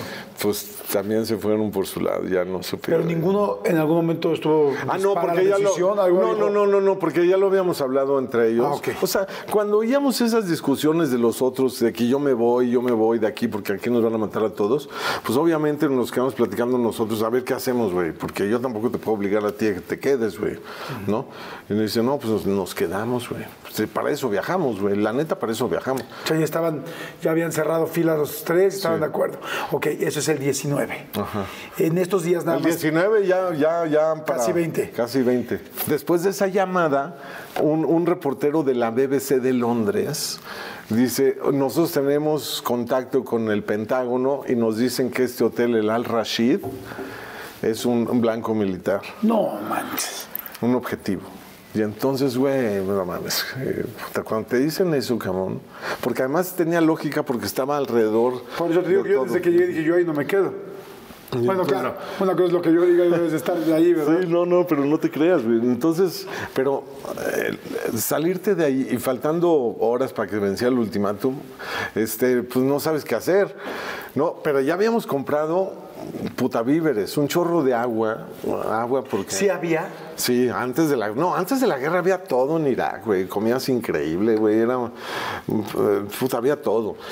Pero antes de la guerra compramos latas de atún y latas mm, de atún. ¿Y latas de latas de atún y latas de atún y latas de atún y latas de atún. Y ya teníamos así puta. entonces a la hora del traslado de uno salir del Al Rashid y nos dijeron, no váyanse al Hotel Palestina porque ahí es el más seguro, que está al otro lado del río, que quién sabe qué. Puta, pues vámonos, güey, y todos, güey, pero todos. Y ves ahí como nómadas, güey, hace cuenta como la película de, del Éxodo, ya sabes. Ajá. Hace cuenta, puta, sacar Todo el mundo. acá. Pero, ¿Cómo cuánta gente se habrá quedado de los corresponsales? puta, pues eh, de España, de Francia, Francia. de Japón, de Italia, este, un argentino, cargamos el camión, tal, tal, tal. Llegamos al Hotel Palestina, güey, puta, ya nos instalamos en el cuarto. Nosotros teníamos una habitación, este, el hotel estaba bien jodido, pero teníamos una habitación doble, güey, que era el cuarto donde yo dormía y el cuarto donde dormían Jorge y Alejandro. Y en medio había como una salita, pero había vista para todos lados. Y, y Bagdad es una ciudad plana y muy pocos edificios altos. De hecho, ese era el edificio más alto, eran 16 pisos y desde ahí se veía toda la ciudad, ¿no?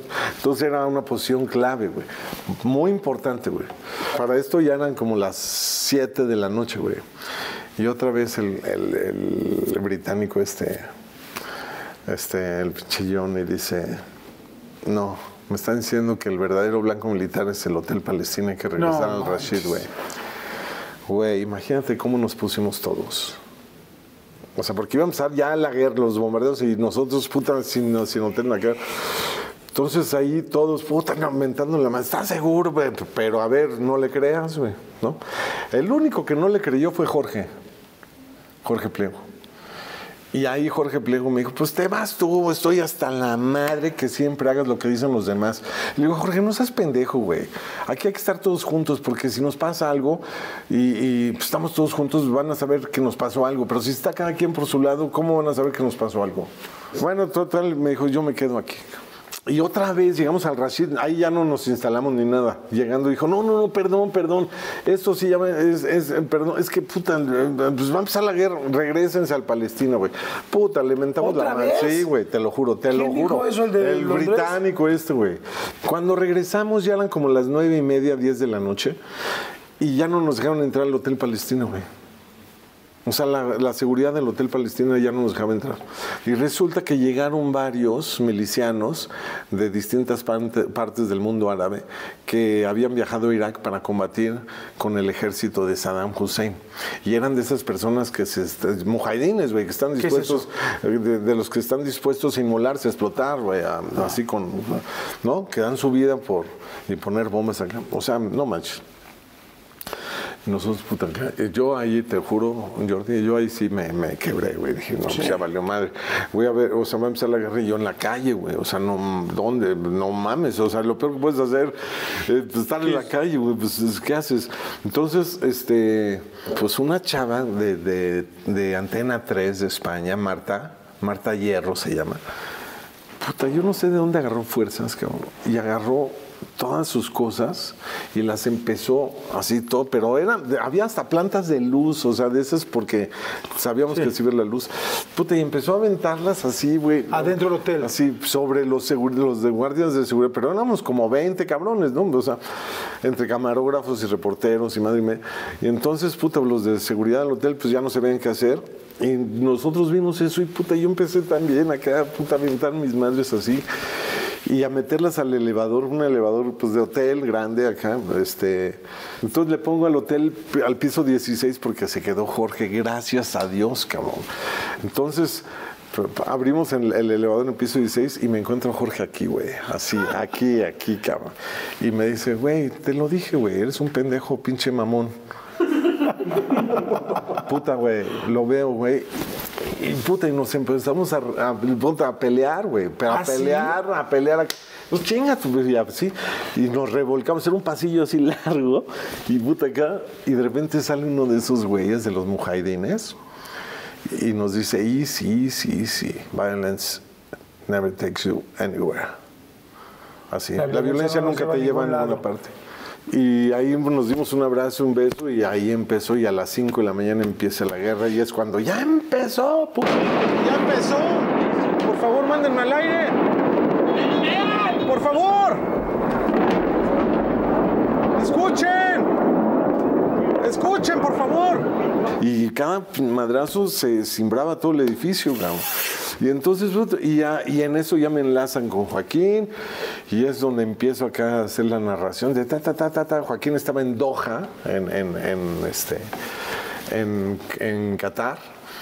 Yo veía, por ejemplo, a los españoles o a los, este, los demás. No, en este momento estaba cayendo una bomba. Este, y mi narración fue puta como me salió, ¿no? Entonces yo empezaba. "Ah,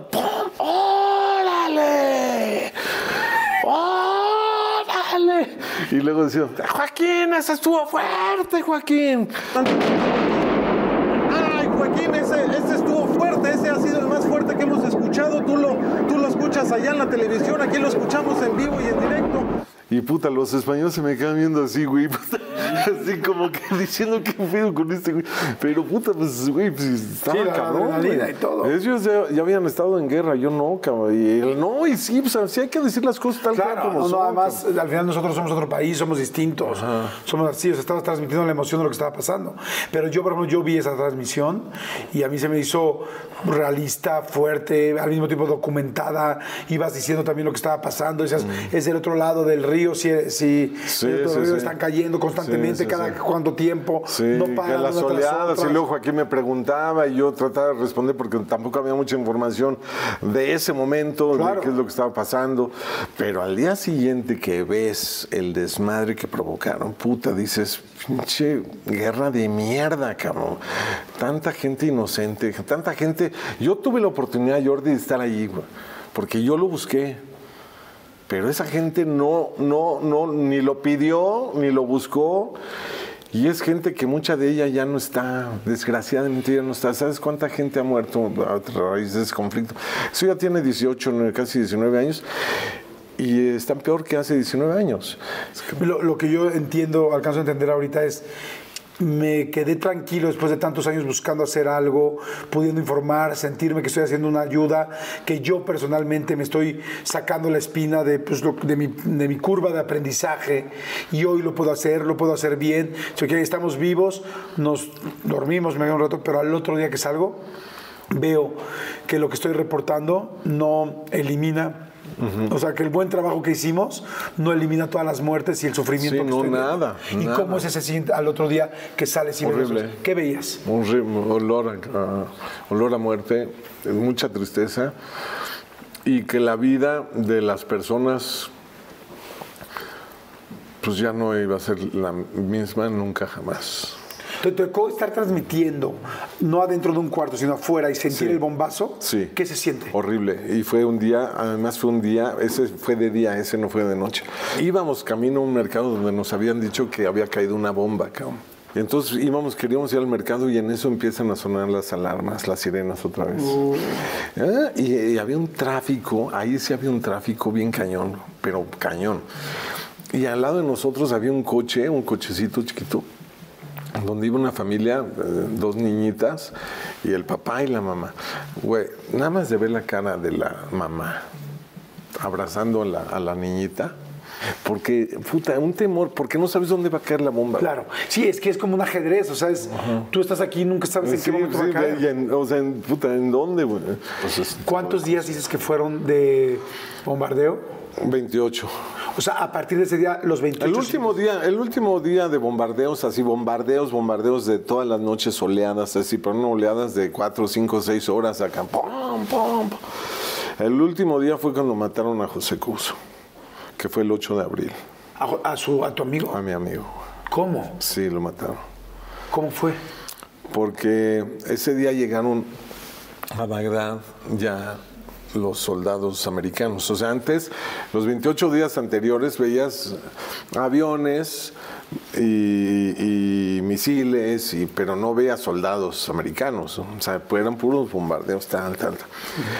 Este, el 8 de, de abril eh, fue el primer día que vimos ya A un soldado soldados y tanques estadounidenses en Bagdad, en Bagdad, en la calle.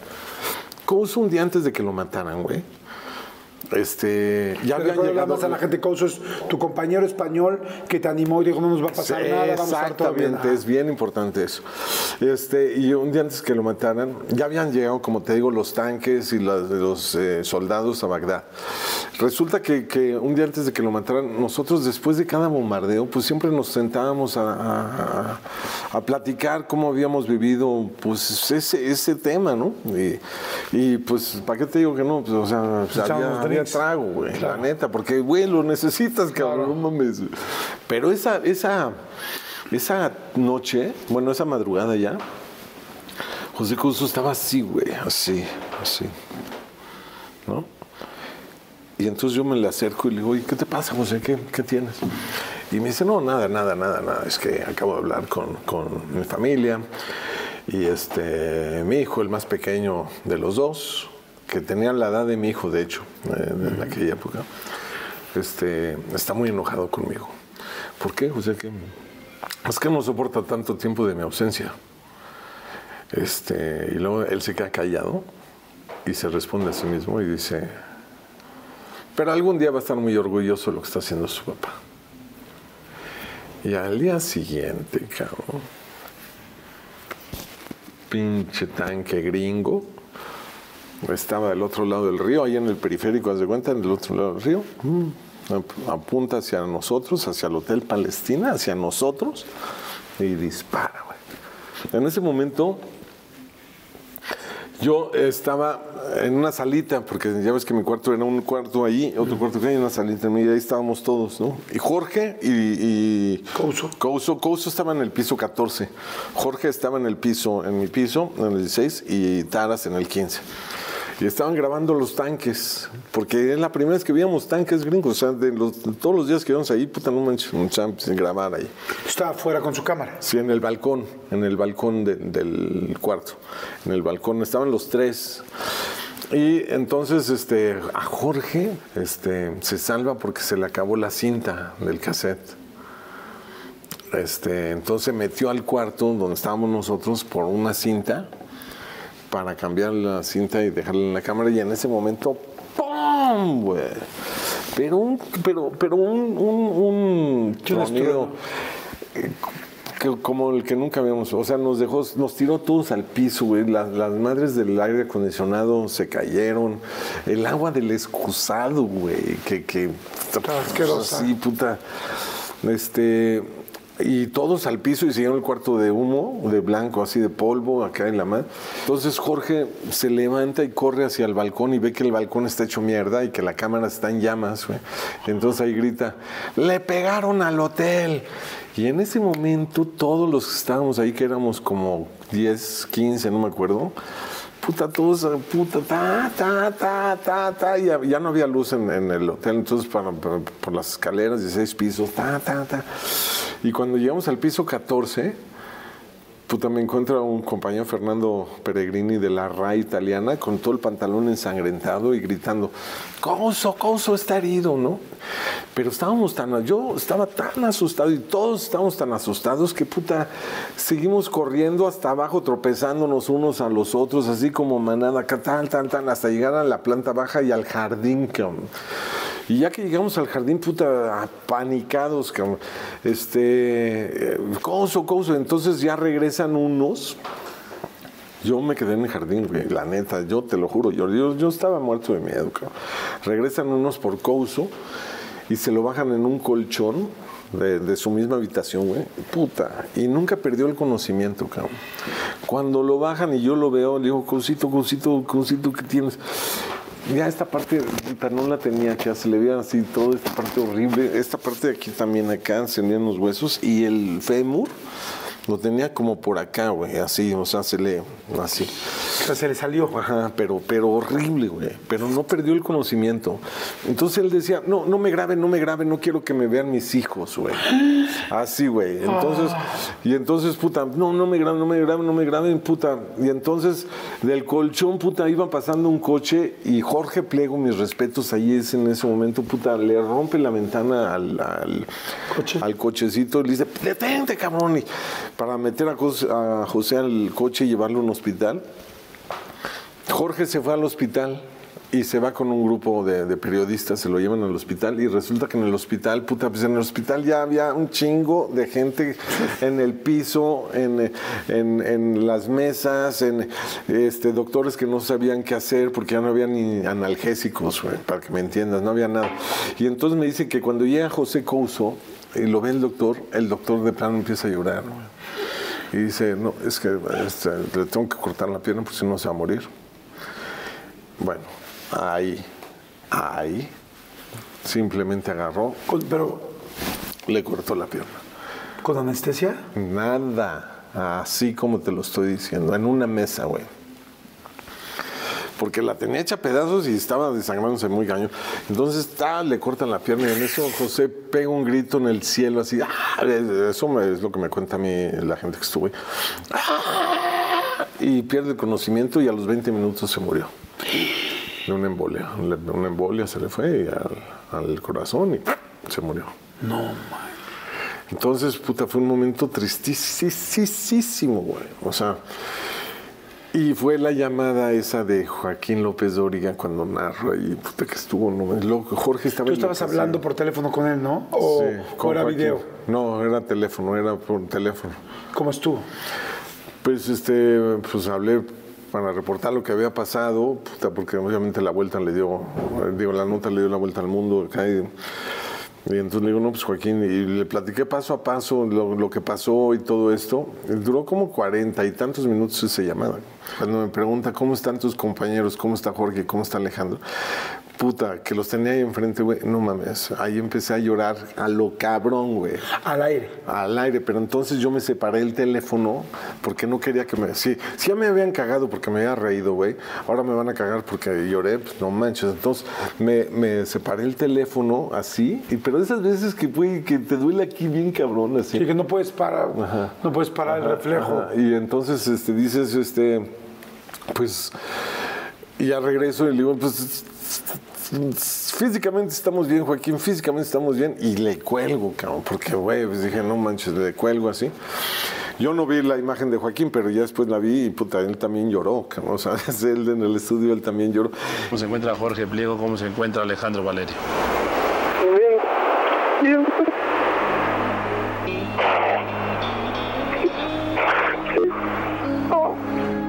Perdón, Joaquín, bien, bien, muy bien. Físicamente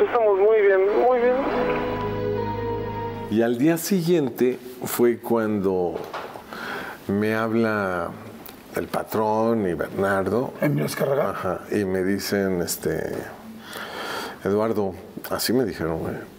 Yo, yo estaba puta panicado de la situación que estaba viviendo allá, pero además apanicado. ¿De qué me van a decir? ¿De qué me van a decir? Porque pues, lloré, güey, ¿no? O sea, No, no, bueno, no, pero- no, no, no, pero es que tú no sabes, güey, tú no sabes ahí.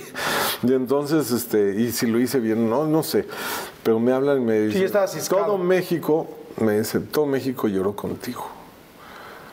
Estuvo muy, muy, muy, muy emotivo. tu- o sea, fue un momento precioso para el periodismo en México. Puta, güey, no mames, güey. Ahí me entró así, puta, no te lo juro, güey. Ay, Bernardo me dice, Bernardo también, puta tipazo, me dice, no, ya, regrésate de ahí, ya queremos que. Pero no había condiciones para salir, güey. ¿Sabes que está muy cañón? Que ahora estoy entendiendo lo que es la palabra caos. O sea, porque creemos que sabemos lo que es la palabra guerra. Evidentemente estamos muy lejanos de saberlo más que la gente que ha estado ahí. ¿Cómo hablabas con tu esposa? ¿Qué te, cuando hablabas por teléfono, qué te decía? Ella, ella, te digo, es una gran mujer y es, y es una persona que, que entiende mucho las emociones y, y percibe mucho las emociones. Y entonces ella siempre me, me ha dado fortaleza y ahí me apoyaba muchísimo, ¿no? Este, Pero seguro también está, pues, imagínate que te no, sí, pero, pero a ver, a mí me tranquilizaba mucho el saber que, que, que me decía este, que lo estoy haciendo muy bien. Fue, Eso era lo que te...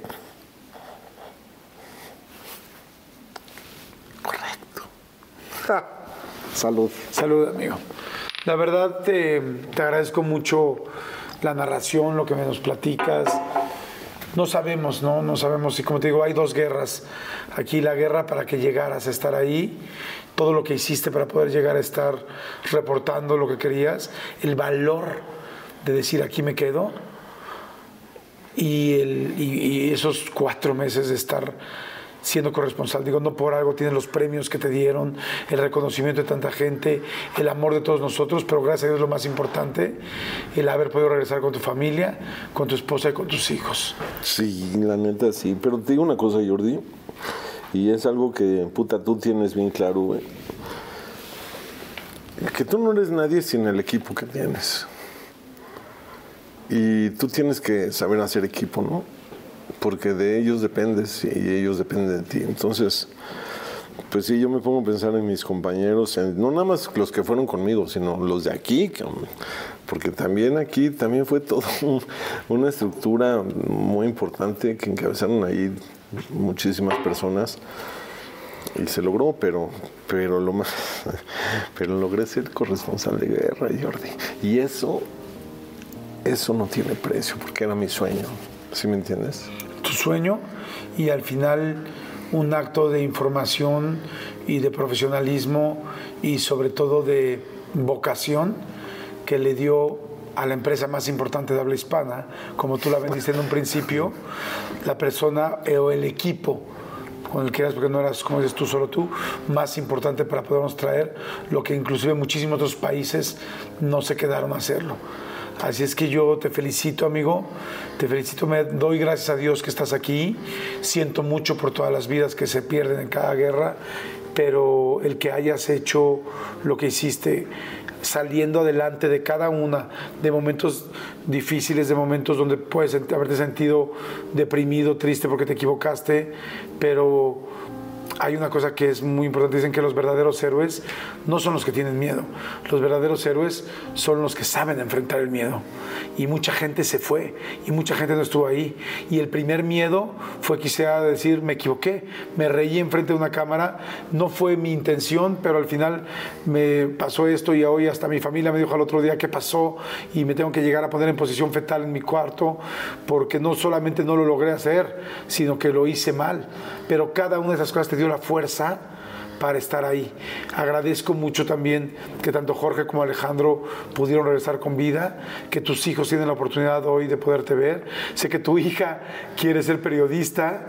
¿Te ha dicho que quiere ir a la guerra? Sí, No. ¿Y qué le dices? que no la voy a dejar.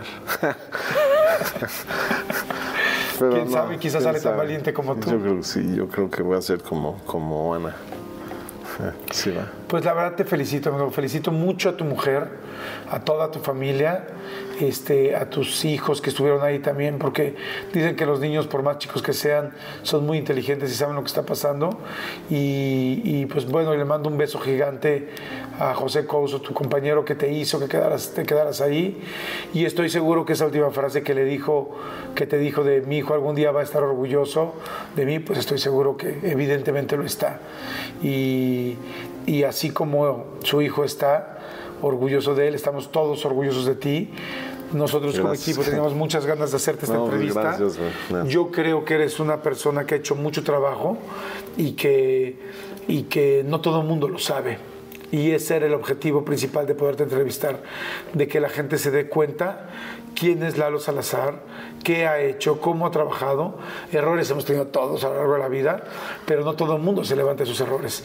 Y ese es un verdadero héroe, ese es realmente alguien que sabe enfrentar los miedos, ¿no? porque los miedos o te paralizan o te agudizan para salir adelante. Me siento muy orgulloso de conocerte, muy orgulloso de aprenderte y muy orgulloso de poderte compartir, porque eres una persona muy valiosa, no solo para este país, para el habla hispana, para el periodismo, y me siento muy orgulloso que seguramente tú vas a inspirar a mucha más gente para que hagan cosas tan grandes como tú. Mm, Jordi, no manches, qué palabras. Gracias, güey. No mames, estoy bien emocionado, güey. No, imagínate yo. Ay, gracias, güey. Gracias, amigo. Te quiero, cabrón. Yo también te quiero mucho, muchas gracias. Gracias a todos ustedes. Gracias. por ver el canal, gracias por estar pendientes, gracias por suscribirse. Ojalá que se puedan suscribir, esa es la forma en la que más nos pueden ayudar. Es gratis, es siempre el suscribirse y activar la campana. Siempre les vamos a avisar cuando tenemos una nueva entrevista. Y gracias, Lalo. Y gracias por comentarnos también toda la gente que ustedes crean como Lalo, que es una persona que tiene una gran historia que contar. Eh, díganos porque hay gente que son héroes, en este caso no anónimos porque tú eres un héroe nacional e internacional, pero que no todo el mundo conoce su historia. Así es que gracias por regalarme tu tiempo. No, gracias. ¿Eh? Gracias, amigo. Te quiero. Gracias. Igualmente. Y yo. Gracias, amigo. Te quiero. Gracias, amigo. Felicidades.